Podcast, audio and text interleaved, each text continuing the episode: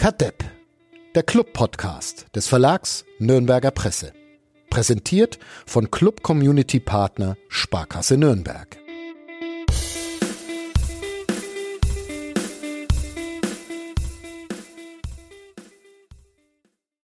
Florian, Stefan, jemand Lust über Dietmar Hopp zu sprechen? Ich schaue gleich weiter.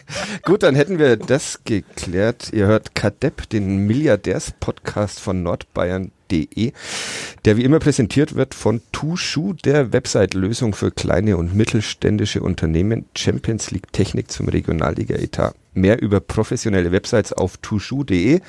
Das heißt T-O-U-J-O-U.de. Und wir reden hier an dieser Stelle natürlich am liebsten über den ersten FC Nürnberg und diesmal über einen ersten FC Nürnberg im Glück, eine Premiere in diesem Podcast. War es Glück, dieses 1 zu 0 in Karlsruhe? Nein, natürlich nicht nur, aber auch ein bisschen. Ähm, aber weitaus weniger als sonst. Deine Meinung, Florian? Ja, ich, ich muss ja mein Fremdwort zum Besten geben. Meins wäre industriös. Sie waren fleißig. Okay. Fleißig ist die Übersetzung. Ich hätte es ja. jetzt gegoogelt. Okay. Also von daher. Und haben sich das Glück erarbeitet. So hätte ich das jetzt gesehen, ja. Okay. Wir werden ausführlicher drüber sprechen. Ihr habt die Stimmen gehört von Stefan Jablonka, Redakteur bei der Nürnberger Zeitung. Florian Zenger, bist du eigentlich ein, das wollte ich dich vorher noch fragen, Oberstudienrat? Oberstudienrat. Oberstudienrat und Taktikexperte bei Club Fans United. Mein Name ist Fadi Kiblavi, ähm, Sportredakteur bei den Nürnberger Nachrichten. Wir machen kurze Musik und dann geht's um dieses Spiel in Karlsruhe und all seine Begleiterscheinungen. Bis dahin. Kadepp, der Club-Podcast von nordbayern.de. Die, wenn ich richtig nachgeguckt habe, 81. Minute im Karlsruher Wildparkstadion. Und Robin Hack befindet sich im eigenen Strafraum, was grundsätzlich als gefährlich gilt bei Offensivspielern und versucht sich an einem Befreiungsschlag äh, und trifft Manuel Stiefler, ehemals erster FC Nürnberg. Hätte ich eine Pfeife, würde ich pfeifen. Bitte? hätte ich eine Pfeife im Mund, würde ich an dieser Stelle pfeifen, weil ja. das ein Elfmeter gewesen wäre. Aber, Aber es gab keinen Elfmeter. Ja. Zur großen Überraschung. Ich äh, sah das Spiel am, am Freitag tatsächlich nicht im Stadion. Ich hatte Urlaub und war bei meinem Freund Jörg und habe es mir im Fernsehen angesehen. Und äh, alle meine Freunde, die da um mich rum saßen, wussten, der Club äh, verschenkt mal wieder spät im Spiel einen möglichen Sieg. Und dann Schweigen. Schweigen. Was war los? Es war doch ein klarer Elfmeter. Ja, hätte ich auch so gesehen, aber anscheinend war in, in Köln, wie Christian Eichner meinte, lief irgendwie der Heimatfilm. Ein Heimatfilm. Gut ja. für den ersten FC Nürnberg. Ich, ich habe dann tatsächlich überlegt, kann man es kann man's irgendwie hinbiegen, da keinen Elfmeter zu geben, indem er sagt, Hack ist in der Schussbewegung und wird gefault? Wäre das eine also nein, also in, in, der Realgeschwindigkeit, ich war auf der Tribüne gesessen, inmitten von Kollegen, wir haben uns alle danach angeschaut und wir waren sofort uns einig, dass jetzt äh, das keine paar Sekunden mehr dauert, bis spätestens der Videoschiedsrichter sagt, das ist ein klarer Elfmeter und äh, der, der Elfmeter-Pfiff nachträglich ertönt, beziehungsweise der Elfmeter auszuführen ist. Ähm, ja, ich weiß auch nicht, wie man es wie hinbiegen kann, dass man da keinen Elfmeter gibt. Es war wahnsinnig glücklich. Es war vielleicht auch ausgleichende Gerechtigkeit. Danach ist man dann darauf eingegangen, dass in der ersten Halbzeit auch äh, Robin Hack äh, einmal Elfmeterreif gefault sein soll oder geworden sein soll. Aber ähm, nee, war absolut glücklich und ja, ist passiert, ne? Komisch. Muss man über diesen Videokiller da noch Worte verlieren? Sollte man den zusperren? Jetzt endlich? Oder sollte man jetzt gerade offen lassen, weil er endlich mal dem ersten FC Nürnberg was Gutes getan ja, hat? Florian. Flo soll ich dich nennen.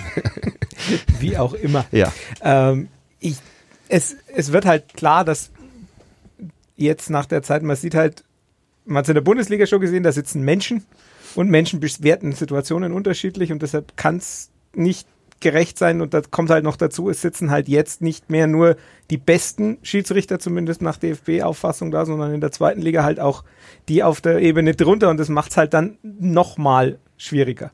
Weil dann eben die Leute, die da sitzen, nicht auf dem Top-Level sind.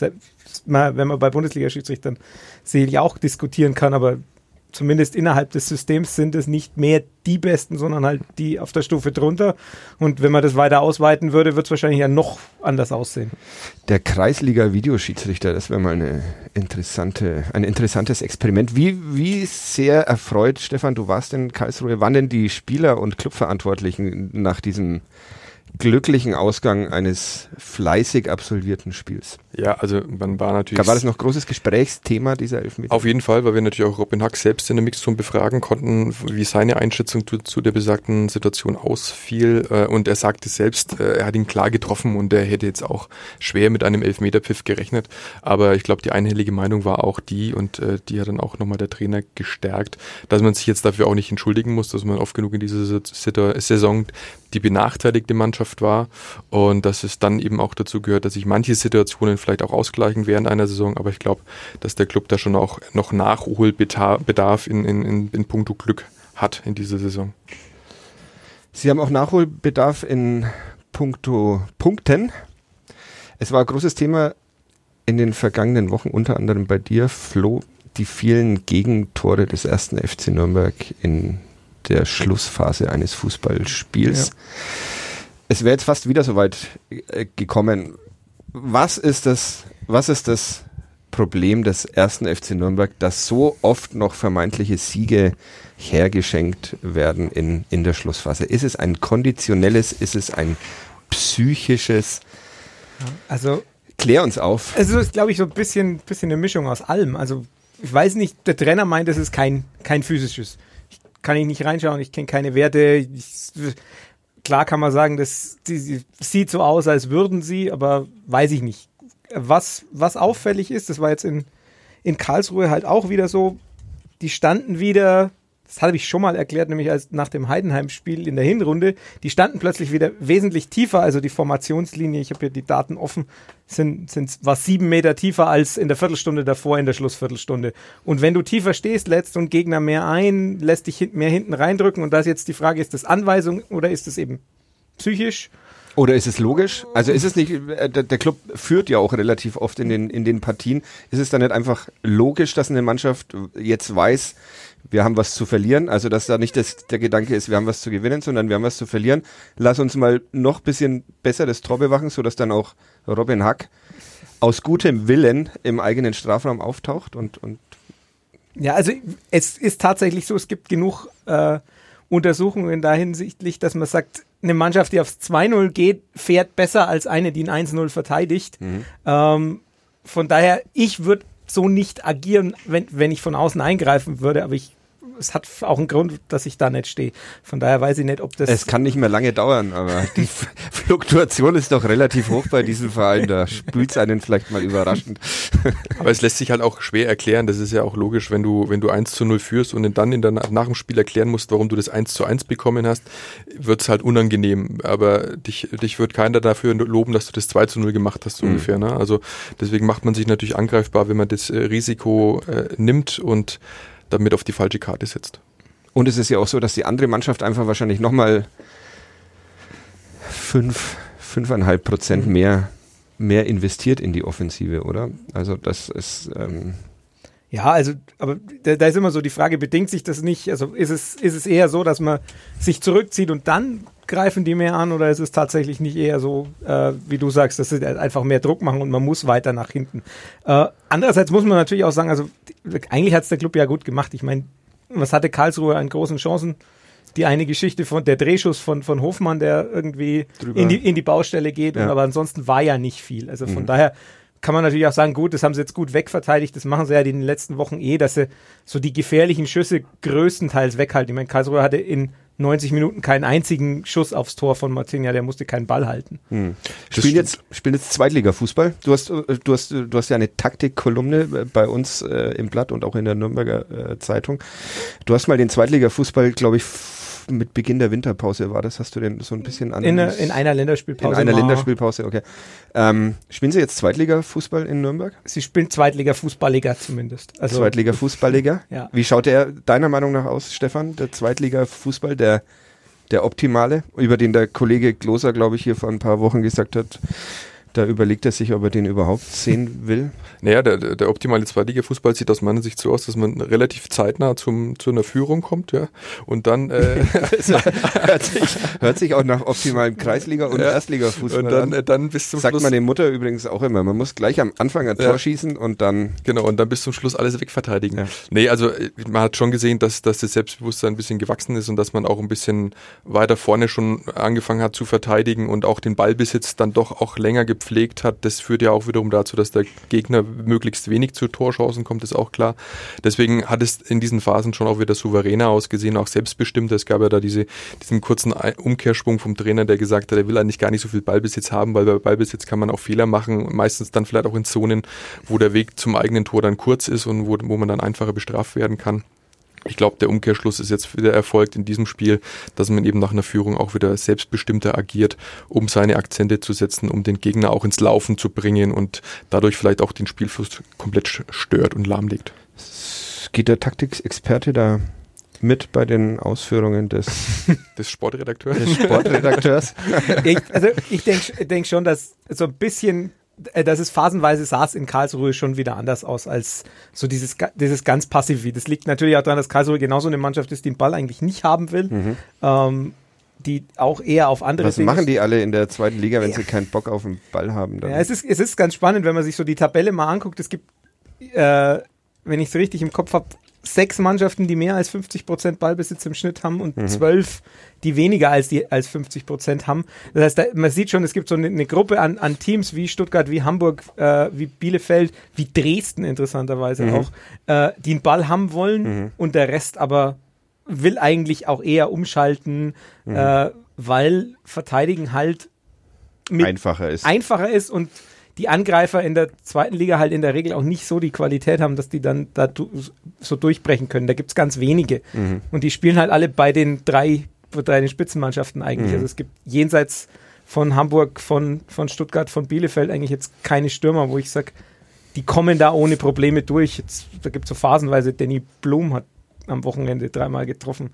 Das ist dann auch Sensationell. So. Ja. Äh, welche, welche Rolle für dieses veränderte Nürnberger Spiel äh, spielt denn äh, der Umstand, dass man mit Hanno Behrens, jetzt eigentlich einen ge- gefühlten Verteidiger als zweiten Stürmer einsetzt? Was äh, hat das einen direkten Einfluss auf, auf dieses auf diese verbesserte Defensivarbeit? Also Hanno Behrens ist natürlich kein Verteidiger, aber äh, als, Es als ist- Stürmer als- ist er mir bis, äh, bislang auch nicht zweiter, wirklich. Das ist ein zweiter Anläufer. Also Ja. der, das ist ja die Idee hinter diesem, diesem zweiten Stürmer, der da vorne mit dran ist, ist, dass Frei und Behrens einfach beide anlaufen und dadurch den, den Druck schon erhöhen. Das kann Hanno Behrens. Anlaufen kann er, Druck machen kann er, das kann auch Michael Frei. Tore schießen kann Hanno Behrens fast noch besser als Michael Frey. Ja, und dementsprechend, also das, das, das spielt tatsächlich, glaube ich, schon eine Rolle, dass in diesem, in diesem 4-4-2, das da gespielt wird, oder 4-4-1-1 oder wie auch immer, also dass dieser zweite Stürmer halt eigentlich gar kein richtiger Stürmer ist, sondern vor allem für, fürs Anlaufen da ist. Ähm, ich könnte mir auch vorstellen, dass das mit Adams Relack genauso funktionieren könnte, weil der genauso hart anläuft wie Behrens. Also Ich bin ein großer Srelak-Fan tatsächlich, aber damit stehe ich allein auf. Ja. Ja. okay, keine Srelak-Diskussion heute. Ja, sondern- nein, bitte nicht. Das ist eh so offensichtlich, da brauchen wir doch wirklich nicht drüber diskutieren. Okay. Wir diskutieren äh, weiter über, äh, nochmal zurück zu den Verteidigungslinien. Du hast ja, glaube ich, dann letzte Woche auch oder vorletzte Woche im, im, im Twitter-Gespräch unter anderem mit dem Kollegen Gloser Ja. mal mal geguckt, recherchiert. ja, ob es eine Korrelation gibt zwischen wie hoch man steht und wie viele äh, Gegentore man fängt. Die, zu den Gegentoren gab es tatsächlich wenig Korrelation. Was aber natürlich auffällt, ist, je tiefer du stehst, desto mehr Schüsse lässt, lässt du zu. Mhm. Also egal, ob die jetzt aufs Tor gehen oder nicht und ob die gefährlich sind oder nicht, aber in der Regel ist es so, wenn du vor allem, also die, die, die, die Schwelle ist so um die 45, ungefähr 45 Meter. Also in dem Moment, wo du, wo du de, deine Formationslinie 45 Meter oder, oder 48, also irgendwie so in dem Dreh aufbaust, ab dem Moment lässt du viele Schüsse zu, was auch irgendwie logisch ist. Also, sag nochmal, Formationslinie, das heißt Das- 45 Meter. Vom eigenen Tor weg baust du deine Verteidigungslinie auf. okay. Ähm, die anderen stehen natürlich dann tiefer, also das ist die erste Formationslinie. Ähm, und das war jetzt zum Beispiel in Karlsruhe nicht so. Ich habe es ja vorhin gesagt, das waren sieben Meter tief, aber es war immer noch bei 54 Meter. Das mhm. heißt, die standen vorher in der zweiten Halbzeit immer so bei 60 Metern als erste Formationslinie, was sehr, mhm. sehr hoch ist, ja. ähm, was was ganz was anderes ist.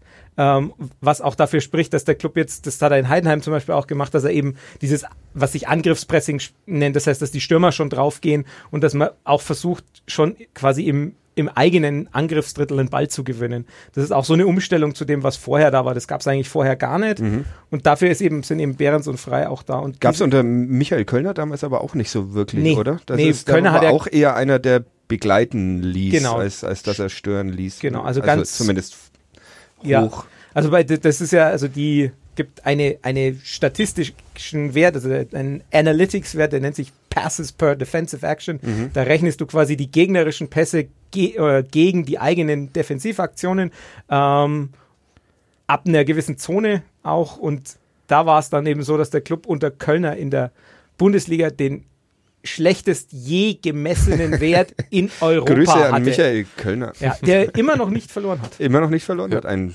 spektakuläres 4 ja. zu 3 ja. gegen den FC Karl-Marx-Stadt am Wochenende. Ja, und jetzt? Wie, wie schaut es jetzt aus mit Passes per? Passes per Defensive Action ist unterschiedlich. Jetzt in Karlsruhe war es, äh, kann ich sagen, Wert 7,8. Das ist ein sehr hoher Wert. Mhm. Ähm, das war also sehr viel Pressing, sehr viel Druck, ist fluktuiert aber sehr. Also das ist wirklich was, wo, wo Keller auch situativ arbeitet, ähm, wo er mal mehr, mal weniger pressen lässt. Das kommt dann wirklich auch auf den Gegner drauf an. Ähm, aber an sich ist er wesentlich höher als, als unter Michael Kölner. Mhm. Warum hat es so lange gedauert, dass der erste FC Nürnberg Zweitliga-Fußballliga spielt? Das ist eine gute Frage. Ja.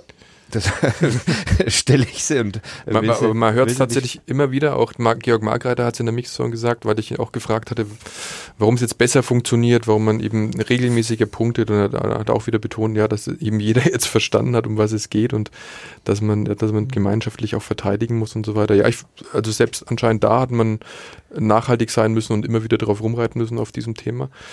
Ähm, ich glaube einfach, dass der Erfolg natürlich dann auch irgendwann motiviert, ne? wenn man merkt, okay, man ist mit dem, was man tut, erfolgreich und dann glaubt man auch eher dran und dann vielleicht ist es dann der nächste Schritt, der zum nächsten Schritt führt und deswegen dann auch diese Nachhaltigkeit ein, einsetzt.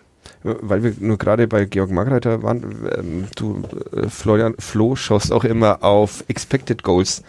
Welchen Expected Goals Wert hatte der Kopfball von Georg Margreiter in der, in der ersten Halbzeit? Georg Margreiter in der ersten Halbzeit. Kannst du das da? Wahnsinn. Das kann ich nachgucken. Äh, 0,13.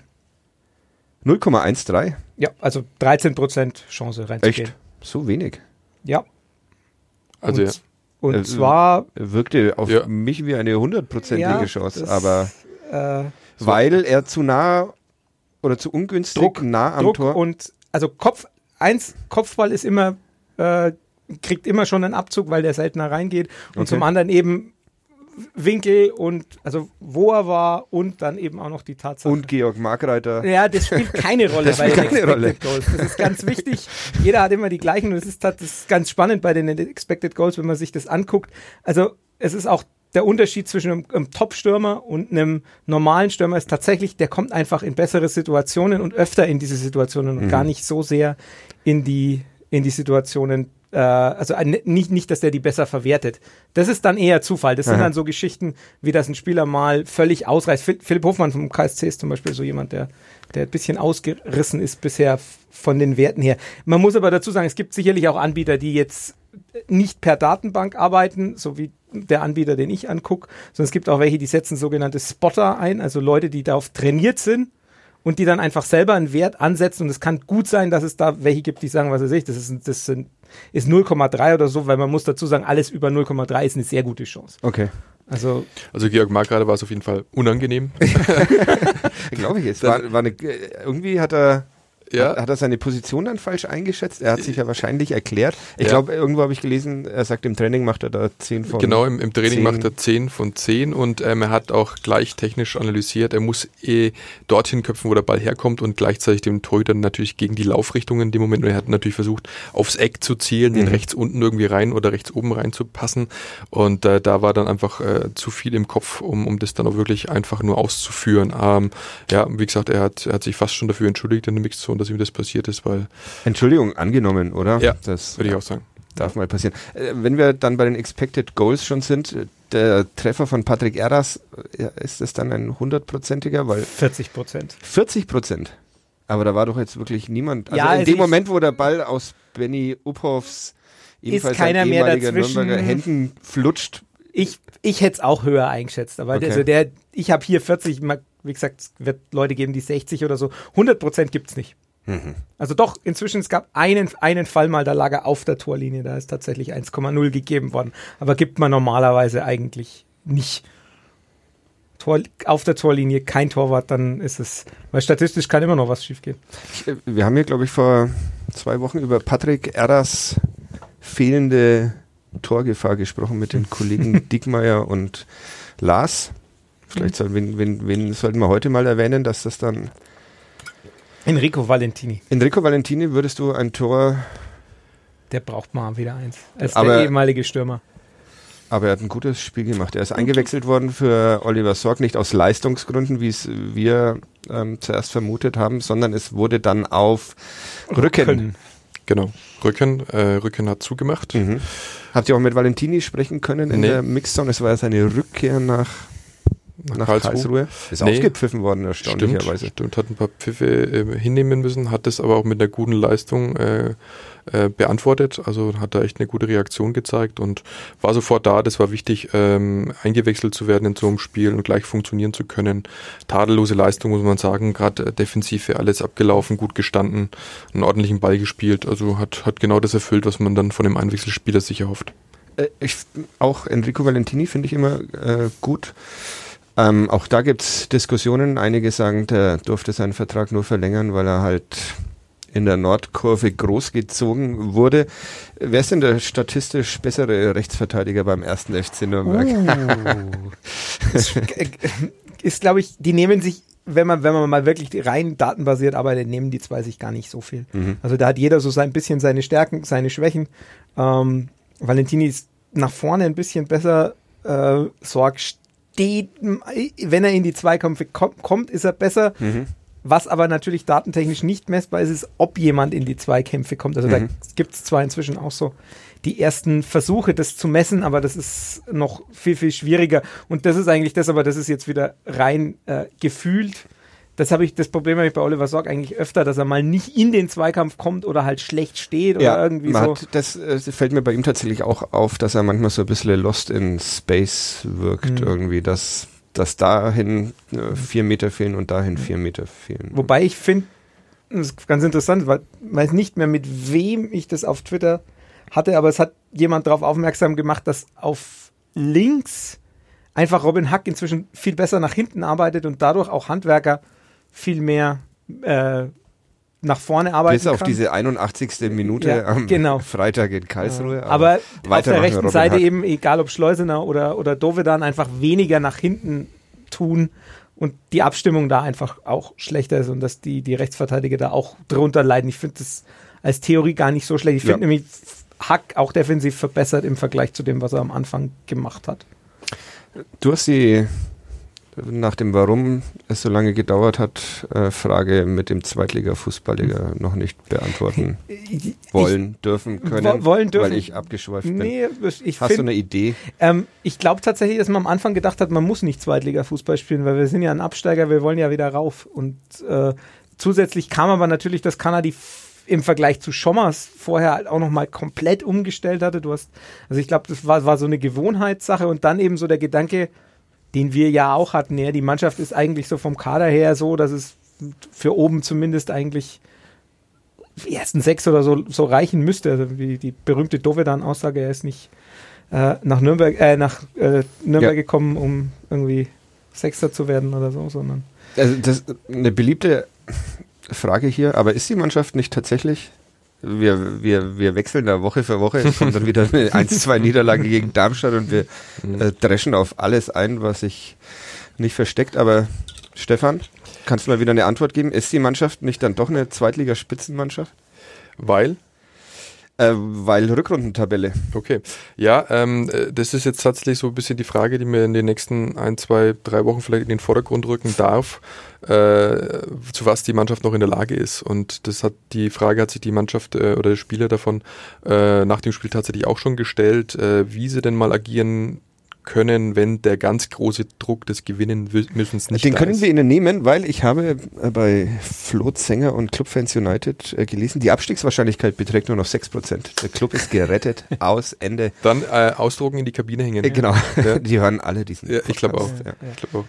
Ja, also ich, ich glaube, dass das wirklich äh, interessant wird, äh, wenn die Mannschaft mal befreit von diesem Druck aufspielt, wenn das Selbstbewusstsein da ist, wenn, wenn die Automatismen greifen äh, und sie dann wirklich auch anfängt, die, die Qualität, die durch, die, die muss ja vorhanden sein. Also dafür sind sehr gute Einzelspieler, die dann auch mal auf, auf, aufs Feld zu bringen, dass dann schon noch was möglich ist.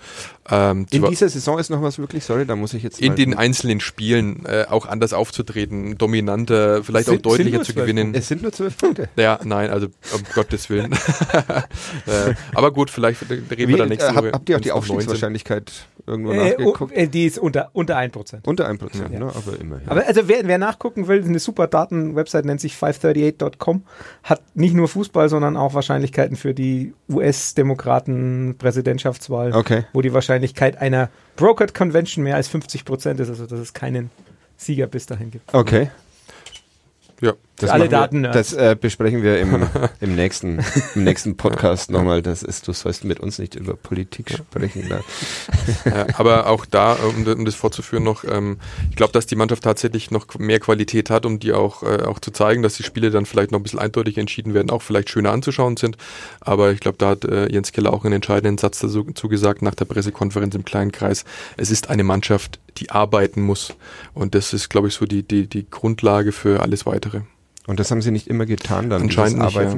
Ich glaube auch, das mussten sie erst begreifen. Aber jetzt waren sie ja fleißig. Wie war nochmal das Fremdwort? Industriös. Industriös. Ich google das jetzt trotzdem mal. ähm, ja, dann ist äh, dieser, dieser Zweijahresplan, der uns jetzt seit einem Jahr, seit einem Jahr ähm, erklärt wird und den wir zu verstehen uns weigern, eigentlich doch eine coole Idee und man sollte einfach mit dieser Mannschaft in die nächste Saison, ja. nachdem man dieses Jahr dann als Fünfter abschließt, gehen und dann wird alles gut? Kommt darauf an, wer von oben runterkommt. Und also, wer dann noch übrig bleibt von der Mannschaft. Genau. Wer also, bleibt denn? Ja, so wenige sind es gar nicht. Irgendwie hieß es hier mal auch in diesem Podcast, es sind unglaublich viele. Dann fing Wolfgang Glas an aufzuzählen, wer alles bleibt und das mhm. waren dann doch einige. Also also ich, ich also was, äh, machen wir so anders. Was, was sagen denn die Daten? sind, das, sind das Spieler, auf die man in der zweiten Liga vertrauen kann, sollte? Ist ja, das, es ist so punktuell schon, aber die, die punktuell vertrauenswürdigen Spieler sind halt, also Michael Frei, der, mhm. sich, der, der die meisten Zweikämpfe überhaupt führt.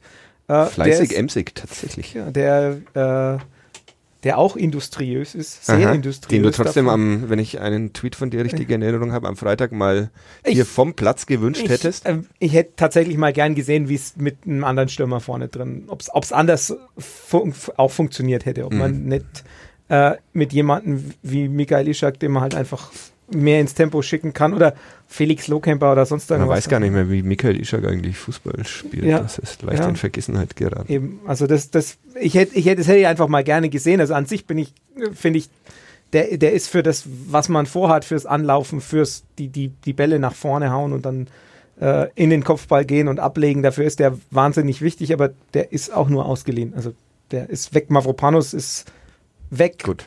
Ja und Sau für mich. Ging ja diesmal auch ohne ihn, weil Lukas Mühl plötzlich in Topform ist. Wo, ja, woher kommt das? In Topform, aber leicht angeschlagen sogar. Also ich glaube, der hatte, ich müsste jetzt lügen, ich glaube, er hatte mit dem Knie Probleme und war in der, in der Halbzeitpause auf der Kippe gestanden und die Ärzte haben haben die Wahrscheinlichkeit, um bei den Zahlen zu bleiben und nicht als besonders hoch äh, Ich angesehen. wusste, dass auch du ein Freund der Zahlen Ich bin ein, ein totaler Zahlenfreund. Aber jetzt muss da, auch eine Zahl kommen, das, 10 Prozent äh, oder? Nicht sehr hoch, dass, er, dass er zu Ende spielen kann, hat dann aber doch äh, das noch über die Zeit gebracht und auch wieder für seine Verhältnisse sehr stark. Für das, was man zuletzt äh, oder vor längerer Zeit gesehen hat, war das wieder eine sehr starke Partie und ja, stimmt zuversichtlich. Ich fand ihn tatsächlich nie so wirklich, ich, ich, äh, so wirklich schlimm. Ich fand, dass er sehr in diese Sündenbock-Rolle auch vom Publikum reingedrängt wurde.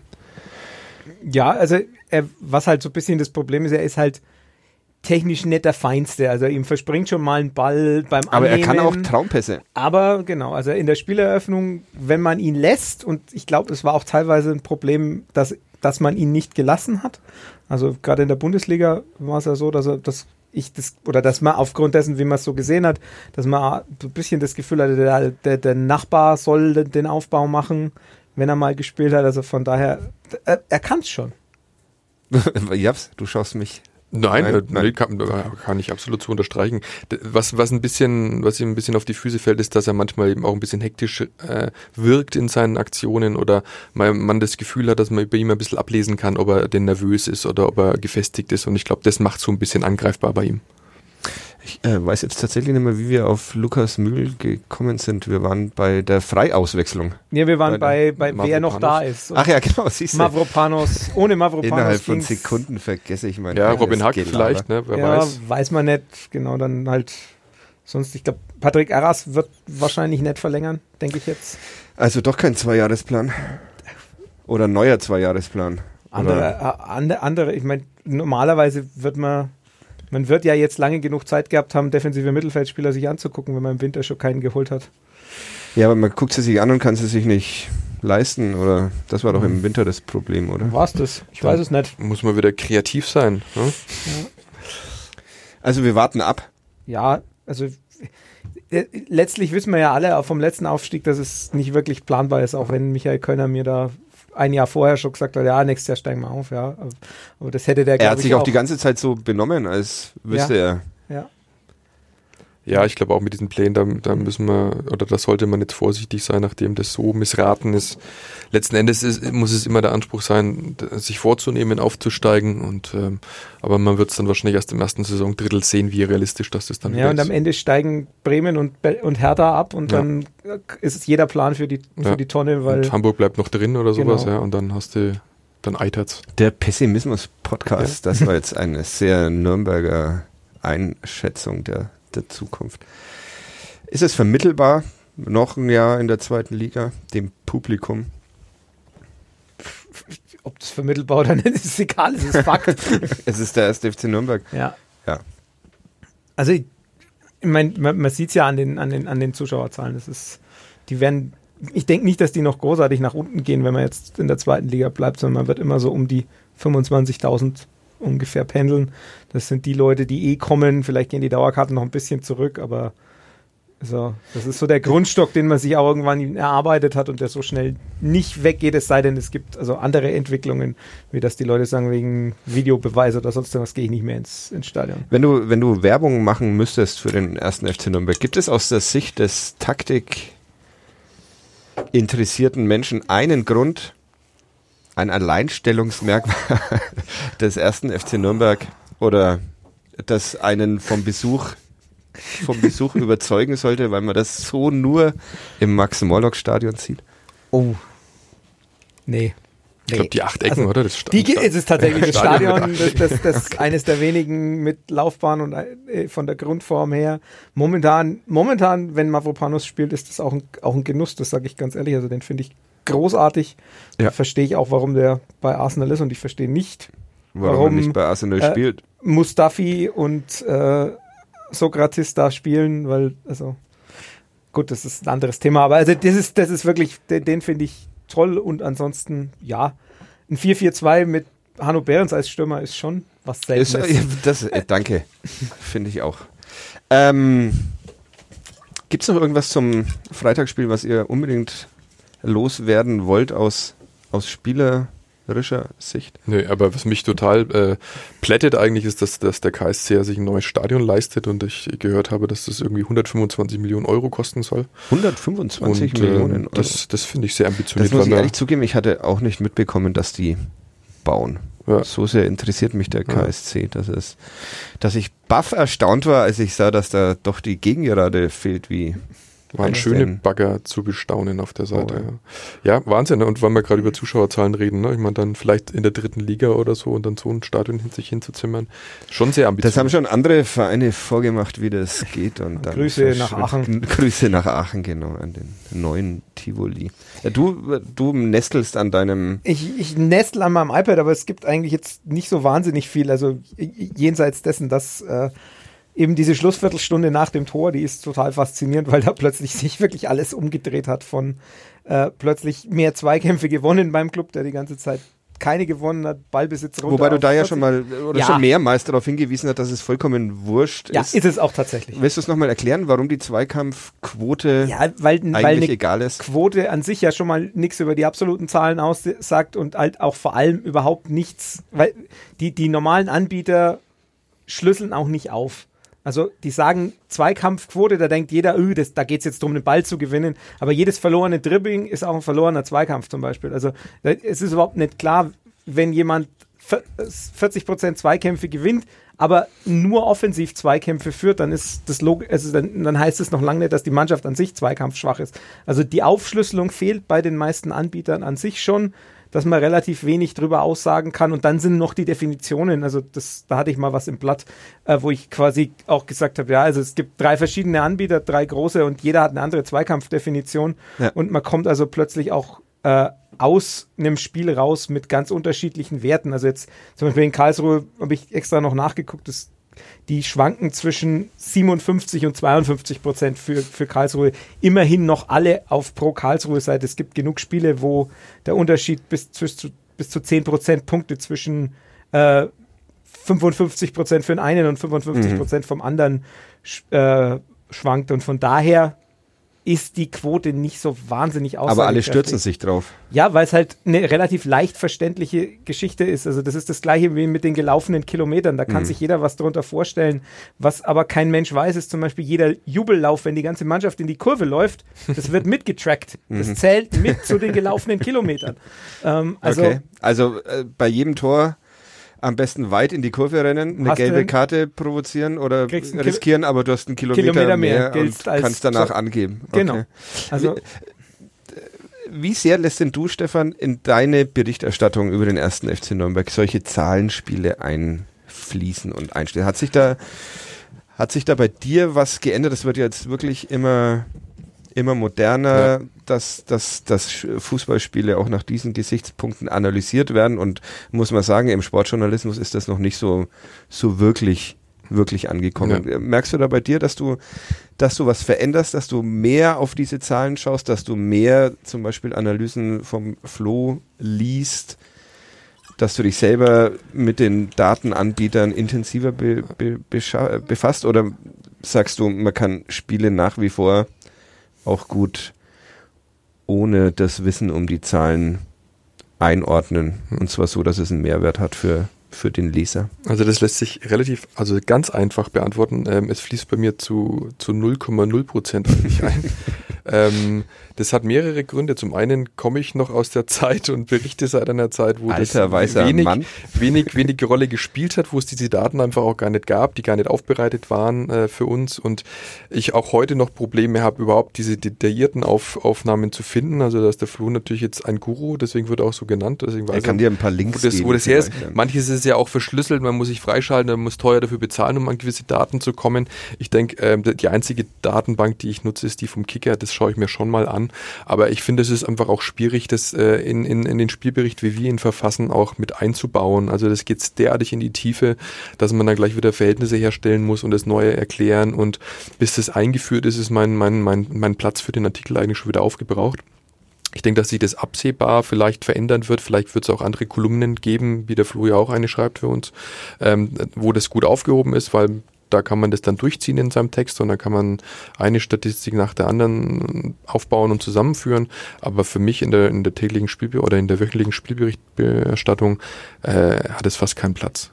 Das ist äh, tatsächlich bei uns auch so, also ähm, ähnlich. Ich ähm, schaue inzwischen schon häufiger ähm, habe aber auch immer so den Eindruck, dass es vielleicht den Großteil der Menschen gar nicht so sehr interessiert. Nimmst du, Flo, so eine Berichterstattung, wie sie in den Nürnberger Nachrichten oder in der Nürnberger Zeitung vorkommt, überhaupt ernst als ist, äh, ein Spielbericht ist ja was ganz was anderes als, als das, was ich mache. Mhm. Also ich denke, das ist ja, Aber würdest du dir wünschen, dass aber auch in so einem Spielbericht dann mal das ist ja nicht Aufgabe Zahlen des, des Spielberichts. Also das ist ja eine ganz andere journalistische Form. Ein Spielbericht, wo du im Stadion sitzt und gleich was schreibst. Wenn ich so einen schreibe, wenn ich in die Kreisliga geschickt würde und äh, man sagt, komm, jetzt mach einen Spielbericht, dann mache ich auch einen Spielbericht, dann mache ich, dann beschreibe ich auch, was passiert. Mhm. Ne- Greif vielleicht einzelne, Szenen raus, dann gehe ich auch nicht auf, auf die Daten, weil ich, allein schon, weil ich kein Datenmaterial habe. Ja. Es ist einfach, das ist, man muss es, denke ich, als Ergänzung sehen. Und Mhm. äh, das Fußball ist als Sport ja auch so komplex, dass du über die Zahlen nicht alles erklären kannst. Das ist ja der große Unterschied zu Sachen wie, mein, die große statistische Revolution kommt aus dem Baseball. Ja. Und Baseball ist ein statisches Spiel. Mhm. Da kannst du quasi fast alles mit den, mit den Daten Du wolltest erklären. mir diesen Sport übrigens nochmal erklären, Das- da warte ich jetzt seit drei Jahren drauf, Ja. aber es ist jetzt bald wieder Saison auf. Saison geht los, Ja. jederzeit. Ja. Ähm, und es gibt dann so Sportarten wie zum Beispiel im Basketball, da geht es auch, da sind es nur fünf Spieler, da kann man relativ viel noch mitarbeiten. Im Basketball gibt es ja auch diese große statistische Revolution, dass plötzlich die, die, die Würfe nach außen gewandert sind, weil man statistisch festgestellt hat, der Dreipunktwurf ist mehr wert. Im Fußball ist es was anderes. Ich denke, da wird sich auch was verschieben, weil man feststellt, je näher man ans Tor geht zum Schießen, desto wahrscheinlicher ist es, äh, dass man trifft. Bei unter Michael Könner war das zum Beispiel schon so, der hat schon gemeint, möglichst wenig von außerhalb vom Strafraum schießen. Ähm, Eigentlich eine sehr banale Erkenntnis. ja, aber ich meine, er, erklärt es mal Johannes Geist, der aus 50 Metern aufs Tor Super schießt. Tore schießt. ja. ähm, wenn, wenn, er, wenn er trifft, dann schon, aber Ja. sonst, manchmal ist es halt einfach dann Ballbesitz hergegeben. Also Johannes. Geist darf nicht mehr schießen, haben wir das Äh, damit. Ein Schuss, Schuss Aber auch, aus, Schuss auch das ist doch entgegen jeglicher jeglicher Stadionerfahrung, in der äh, jeder Zuschauer, sobald irgendein Nürnberger Spieler aus auch nur 35 Meter Ja. in der Nähe ist, Ja, genau ja, ja aber das ist, das ist halt genauso, was man, da ist das, das menschliche Hirn ist halt sehr selektiv. Man erinnert sich halt an die schönen Weitschusstore und nicht an die 50 Schüsse, die halt irgendwo hingehen. Und also, Aber wenn man nicht schießt, kann der Ball auch nicht reingehen. Ne? Ja, das ist aber die man, alte Hacken. Man, genau, man, man sollte halt näher rangehen. Und ich denke, ähm, um, das, um den also Gedanken früh zu- ein Tor schießen äh, aus kurzer als Distanz. Distanz, genau. Wir erklären heute den Fußball Ja, in diesem um, Podcast. um den Gedanken noch zu Ja. Ende zu bringen. Ich denke, im, im Fußball, du wirst an manchen Stellen äh, erklärt was, an manchen Stellen ist es auch sinnvoll, aber es wird nie in der Form alles erfassen, sondern man braucht, also ich brauche zum, zum Spielverständnis tatsächlich beides. Also Mhm. ich brauche den Spielbericht, weil den habe ich ja selber im Kopf auch und den und dann brauche ich die Zahlen als Ergänzung, deckt sich da was? Und manchmal ist es ja auch so, man erschrickt, also wenn ich auf die Zahlen gucke, dann erschrecke ich plötzlich, weil sich so gar nicht mit, mit meinem Empfinden deckt und dann überlege ich ja, warum ist denn das so? Also da, so gewisse Spiele ähm, gegen, gegen in Heidenheim zum Beispiel, da war es bei mir so, da hatte ich eigentlich das Gefühl, der Club hatte die besseren Chancen, der war besser drin und so weiter. Und dann habe ich auf die Zahlen geguckt, naja, eigentlich nicht. Und dann habe ich eben mal Und dann traust du den Zahlen oder deinem Gefühl? Dann- schaue ich, warum der Unterschied da ist und dann stelle ich halt fest, naja, mein Eindruck beruht vor allem auf dieser diese ersten Viertelstunde in der ersten und in der ersten Viertelstunde in der zweiten Halbzeit. Und so setzt sich das dann zusammen und dann, also es ergänzt sich schon, also und an manchen Stellen, also jetzt, wenn wir zum Beispiel auf die Expected Goals gehen, die 13 Prozent bei Margret, da würde ich, jetzt- da würde ich jetzt spontan auch sagen, das ist mir zu, zu gering. Oder die 40 Prozent bei Aras, da sage ich dann schon auch mal, naja, setze ich anders an oder so. Aber es ist schon teilweise auch ein Konflikt. Wie oft enttäuschen dich diese Zahlen? Gar nicht, gar nicht so oft, weil meistens ist es dann schon so, dass zumindest der, die Grundtendenz eigentlich stimmt. Also die Grundtendenz ist eigentlich schon oft so, dass es sich mit meinem Eindruck deckt. Da weiß ich natürlich auch nicht, ob sich nicht einfach mein Denken dadurch verändert hat, dass ich halt viel mit diesen Zahlen arbeite. Ähm, und dann in den Nuancen ist das System auch, muss man ganz ehrlich sagen, ist das System auch noch nicht so weit, dass man sagt, dass jetzt, wenn wir bei den Expected Goals bleiben, das System ist nicht so ausgereift, dass es wirklich alles abbildet. Ein Ball, der parallel zur Torlinie gespielt wird, wo nur einer reinrutscht, hat einen Expected Goals Wert von null. Ein Eigentor hat immer einen Expected Goals Wert von null, weil es kein Schuss aufs Tor ist. Solche Sachen sp spielen da einfach noch nicht rein. Das System ist noch nicht so weit und ich bin mir auch sicher, dass man in zehn Jahren wird man da sitzen und sagen, was, wir haben da mal mitgearbeitet, weil man halt einfach viel, viel weiter ist. Es gibt, Okay, also äh, du verkaufst uns gerade. das Beste, das, das, ist das Beste, was es momentan gibt. Okay. Aber das heißt nicht, dass es, äh, nicht, dass es, dass es wirklich so ist, dass es ausreichend äh, auf ewige Zeit sein wird. Ja. Es gibt momentan einen Forscher, ne, im, im, im Fußballbereich, der mit einem Expected Threat arbeitet. Also der quasi der, der guckt, wo ist welche Situation und Ballzirkulation äh, gefährlich. Mhm. Aber das ist was, was so hochkomplex ist. Das ist also mit, mit Formelwust und so weiter, wo ich auch davor stehe und sage, ich so tief bin ich dann auch nicht drin. Aber es, es gibt da Bewegungen und man, es wird jetzt dann auch wieder die, die Sloan Sports Science Conference äh, im März sein. Da wird auch wieder ganz viel Neues vorgestellt. Da sind dann auch die, zum Beispiel Barcelona ist da ganz vorne mit dran. Willst du da mal hinfahren? Ja, du schaust so, als würdest du gerade drüber nachdenken, eine Dienstreise zu beantragen. Ich, ich, bin so dankbar, dass dieser Bildschirm schon nur so schöne Tierfotos zeigt. Ein Running Gag in diesem Podcast. Der äh, Kollege Gloser weiß auch immer genau, welche Tiere das sind, weil er ein großer Tierliebhaber und Naturfotograf ist. Ähm, wahrscheinlich sind das auch alles Bilder, die der Gloser auf einer seiner Expeditionen gemacht hat. Äh, das war ein Eisbär jetzt, den sogar ich jetzt einfach. Ein Walfisch, glaube ich, da hat er beim letzten Mal Walfisch. Walhai oder so. Ja, genau, das sagte der. Der Walhai, Walfisch. Ja. ja. Okay. Ähm, also es gibt noch eine gibt noch eine Zukunft der Sportberichterstattung auch ohne in voller Ignoranz der, der Zahlen. Ja, solange es einen Kicker gibt, sowieso. Ja, mhm. Grüße an die, an die Kollegen. ähm, äh, wollen wir noch über die Ultras sprechen oder langt's jetzt auch? Sie haben, Sie haben gezündelt am Schön hat's ausgeschaut. Freitag in Karlsruhe, schön hat's ausgeschaut. Ja, ein super ähm, Bild von Wolfgang Zink. Ein sehr gutes Bild von Wolfgang Zink, das Jens Keller im Vordergrund. Auf einem der, weißen Stuhl. Auf einem weißen Stuhl und im Hintergrund leuchten die bengalischen ja, Feuer. Der Kollege Blick Gloser, Ed Fever Pitcher hat es äh, getwittert. Ähm, und unser Kollege Martin Funk von der Bildzeitung, der den Ultras nicht immer äh, zugetan ist, hat ähm, am Montag, den 2. März, einen Kommentar äh, veröffentlicht, in dem er die Vereinsführung geißelt für ihren zu laschen Umgang mit den Ultras, dass sich beim ersten FC Nürnberg immer niemand äußern würde, wenn die Ultras wieder mal so etwas machen und ähm, äh, Schlussfolgert, dass beim Club alle Angst haben, weil es ohne die Ultras nicht in den Aufsichtsrat ginge. Ist das eine richtige Schlussfolgerung? Und ist es, wenn es, wenn es, wenn sie denn stimmt, ist es denn ein Fehler, dass eine Gruppe, die sich besonders engagiert, dann auch besonderen Einfluss ausübt? Ich, also ganz generell würde ich mal sagen, das ist, der FCN ist ein Mitgliederverein und wenn dann halt eine Gruppe sich organisiert, dann ist das halt so. Ich meine, so funktioniert halt Demokratie. Äh, die Entscheidungen werden von denen getroffen, die auch zur Wahl gehen. Also das, das ist das eine. Das gilt äh, ganz generell in demokratischen Verhältnissen. Da ja. kann man erstmal nichts dagegen sagen. Ich finde tatsächlich, dass man dass die, die Analyse, also der Martin bezieht sich ja in dem Kommentar auf, auf was, was der Frank Linkisch vom Kicker im Doppelpass gesagt hat. Ja, was ich äh, leider nicht hören konnte, ich, weil ich den Doppelpass seit glücklicherweise 35 Jahren ignoriere. Einmal habe ich ihn gesehen, da saß nämlich Stefania Blonka da und hat äh, ja. tiefergehende Analysen über das Zahlenspiel abgeliefert. Das High, sportliche Highlight meiner ja. Karriere. ja, also Frank Linkisch. Ja, hat, hat, ja, hat ja quasi behauptet, ohne die Ultras geht's nicht in den Aufsichtsrat, wo ich mir dann doch denke, wenn ich mir so anschaue, die Zahlen der Leute, die zum Jahreshauptversammlung gehen. Ich meine, da müssten es ja quasi 450 Ultras sein, ja. damit, das, damit die Aussage auf jeden Fall stimmt. Die es bestimmt nicht sind. Ich würde immer genau. eher sagen, dass es mal 150 sind. Ich, das wäre jetzt, meine Zahl wäre jetzt ja. so zwischen 150 und 200 ja. gewesen.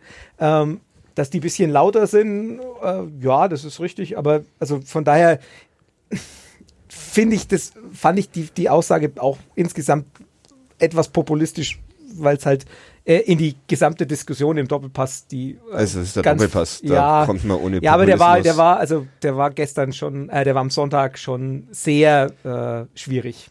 Ich habe ihn mir extra nicht angeschaut. Mhm. Diesmal nochmal eins extra mehr, mhm. weil ich äh, von dieser Diskussion um, dann sind wir dann doch bei Dietmar Hopp, nichts aus dem, aus dem Doppelpass habe mhm. lernen, hab lernen wollen.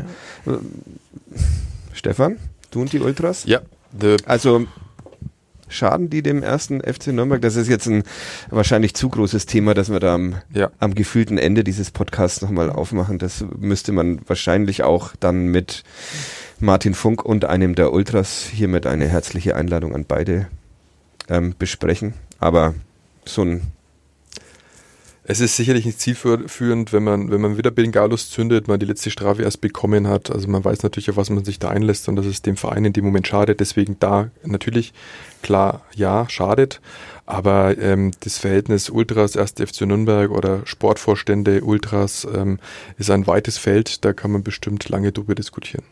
Weil es eine, eine zu innige Beziehung ist. Also es wurde ja, glaube ich, in dem da, so genau habe ich ihn jetzt nicht mehr in Erinnerung, aber in dem Kommentar auch erwähnt, dass die, dass die ähm, Ultras sozusagen von, von der Mannschaft und den Verantwortlichen hofiert bzw. besucht die, werden in ja, ihrem halt, Lokal. Es ist halt so, die, äh, zur Saisoneröffnung hat der Verein halt die ganze Mannschaft oder fast die ganze Mannschaft hingeschickt.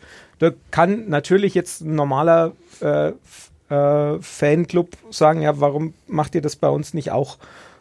Dann kann man eben drüber reden. Ich warum mein, machen sie es?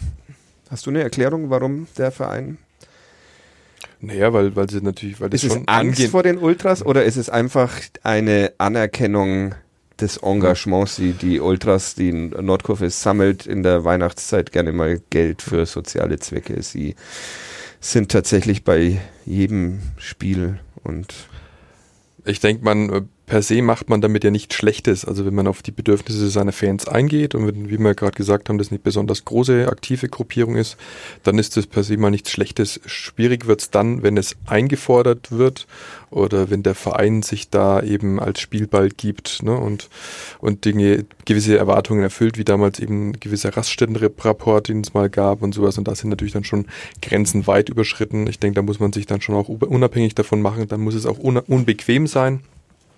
Aber ich glaube, dass es da einfach Grenzen gibt, die immer mal wieder verschwimmen und der Club da schon und die Verantwortlichen äh, schon ein, ein besonderes Verhältnis da pflegen. Manchmal fällt einem das dann wieder auf die Füße und manchmal ist es aber auch gut, weil es dann durch eine Saison vielleicht trägt, die man äh, als Bundesliga-Absteiger abschließt.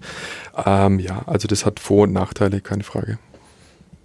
Ein sehr salomonisches Fazit. Würdest du dem noch etwas anschließen wollen, Flo? Also ich, ich mein, auf, aufgrund dessen, wo ich mal angefangen habe zu schreiben, nämlich bei Faszination Nordkurve, was da irgendwie mit den Ultras verbunden ist, in irgendeiner Form bin ich natürlich da vielleicht auch nicht der objektivste Mensch, um, um was dazu zu sagen. Objektivität ist nicht äh, wichtig. Ja, na, ich, ich, ich denke, man, man muss da einfach doch, doch wirklich abwägen und ich finde ich finde es schwierig, die Vereinspolitik damit zu vermischen, was auf der anderen Seite dann auch passiert. Also ich meine, man, man muss einfach auch mal ganz deutlich sagen, die Tatsache, dass die Kurven in Deutschland weitaus weniger rassistisch sind, als sie das in den 80ern und 90er waren. Das liegt auch an der Ultrabewegung und ist zum Beispiel, wenn ich jetzt. Um und ist tatsächlich auch ein, ein Kampf, wenn man so sagen will, der derzeit wieder aktueller ist, ist denn je genau. und zu führen ist. Ja. Und wenn man dann eben auch, auch auf die, die Hauptgeschichte jetzt dann doch kommt, die. Endlich, die endlich. Sehr die viele Beiträge übrigens heute in den Nürnberger Nachrichten und der Nürnberger Zeitung. In der, in der. Unter anderem, was mich sehr gewundert hat, Sebastian Böhm. Sebastian Böhm ist, ähm, wenn es um Politik und Fußball geht, ist der immer zur ja, Stelle und also tatsächlich auch ein profunder Kommentator. Nicht nur übers Eishockey. Das genau. Ist, äh, Wo er ja. eh der Edelexperte ist. Um, um, also weil die, die Plakate gegen Hopp kamen ja von der Schickeria, also ja. von der Münchner Ultra-Bewegung, jetzt habe ich gerade erklärt. Sehr engagiert gegen... Wo, wo ich herkomme, also äh, da ist sicherlich keine Liebe da, ja. ähm, aber trotzdem muss man ganz klar anerkennen, das sind diejenigen, die das, das äh, Erbe oder die, die Historie bei Bayern, nämlich das jüdische Erbe aufrechterhalten, die daran erinnern, die auch immer wieder... Wie sie in Nürnberg auch Ultras Nürnberg gemacht haben mit Jene Konrad. Genau, und, ja. ähm, die auch jetzt in München zum Beispiel ganz klar Position gegen so Geschichten wie in Katar beziehen, dass die nach Katar ins Trainingslager fahren und dass man das, dass das dann in der Debatte wiederum zu kurz kommt, aber mal bei Hopp berechtigterweise rausstellt, wie sozial er engagiert ist. Das finde ich halt dann doch tatsächlich eine Diskrepanz in der Debatte, die ich, die, die, die mir schwerfällt zu akzeptieren. Ich, ich äh, tatsächlich äh, wüsste ich gar nicht, warum dieses soziale Engagement so herauszustellen ist. Also in dieser Diskussion. Was hat auf diese Diskussion der Umstand Einfluss, dass Hopp irgendwo ein Krankenhaus hat bauen lassen? Also das finde ich, das ist ja eine Fußballdiskussion, die geführt wird und dann. Ja, es geht um die Beleidigung, dass man jemanden ja, mit, mit und die sind ja albern, das ja. ist ja tatsächlich. Ja. Da. Aber jetzt wird es dann, glaube ich, dann doch noch so groß. Der Stefan will unbedingt noch was sagen oder willst du einfach nur diesen Podcast jetzt endlich zu Ende bringen. Nein, ich bin sehr gern da. Es geht alles von meiner Arbeitszeit ab. muss ja noch viel schreiben ja, heute. ich muss, ich muss noch eine Geschichte über Patrick Erras schreiben. okay. Ja. Aber nee, sonst alles gut. Du hast dich mit Patrick Erras unterhalten? Ja, ganz kurz. Okay. Soll Das ich kann man dann morgen lesen in der Nürnberger Zeitung. am Dienstag? Ich wüsste übrigens gar nicht, wie der spricht. Ganz ehrlich. Oberpfälzisch. Ja, das, das, das ist Ja, aufgrund aber der noch- Herkunft. Aber noch nicht einmal so sehr. Ober- Also jetzt habe ich ja auch Oberpfälzer Wurzeln, also es geht schon noch oberpfälzerischer, um zu Und diesem se- sehr, Zweitliga-Fußball. sehr schnell. Manchmal fehlen so die Abstände zwischen den Wörtern. Und sehr zurückhaltend. Ja. Und am Anfang dachte ich immer, das liegt an seiner Jugend, aber es ist einfach immer noch so. Die Junge ist er zwar immer noch, aber nicht mehr so wie in seinen Er Premieren. ist schon Familienvater auch. Ja. Habe ich letztens wieder gesehen, wie er sein Kind durch die Fußgängerzone Seit fast einem hat. Jahr. Ja. Er hat mir ihren Namen verraten, aber auch den habe ich wieder vergessen. Okay, haben wir jetzt diese Ultra- und Hop-Diskussion beenden wir einfach und es gäbe sehr viel darüber zu reden, Ganz- aber ganz wir sind viel. ja der Club-Podcast und die Einladung an Martin Funk und einen Vertreter der Ultras Nürnberg steht. Wir hören uns nächste Woche wahrscheinlich noch in einer anderen Zusammensetzung wieder. Vielen Dank, Florian Zenger, dass du uns mal wieder besucht hast. So ernst wie du äh, und langweilig, wie du es einmal angedroht hast, ist es dann, glaube ich, gar nicht geworden. Und wenn, lag's an mir oder Stefan Jablonka. Aber auch dir vielen Dank. Gerne.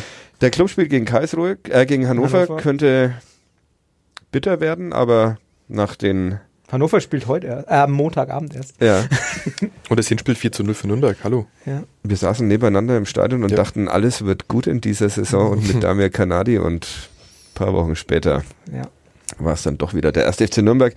Eine Trainerdiskussion gibt es derzeit nicht. Wir schauen mal, über was wir dann nächste Woche hier sprechen und mit wem. Bis dahin, schöne Woche. Tschüss. Ciao. Ciao.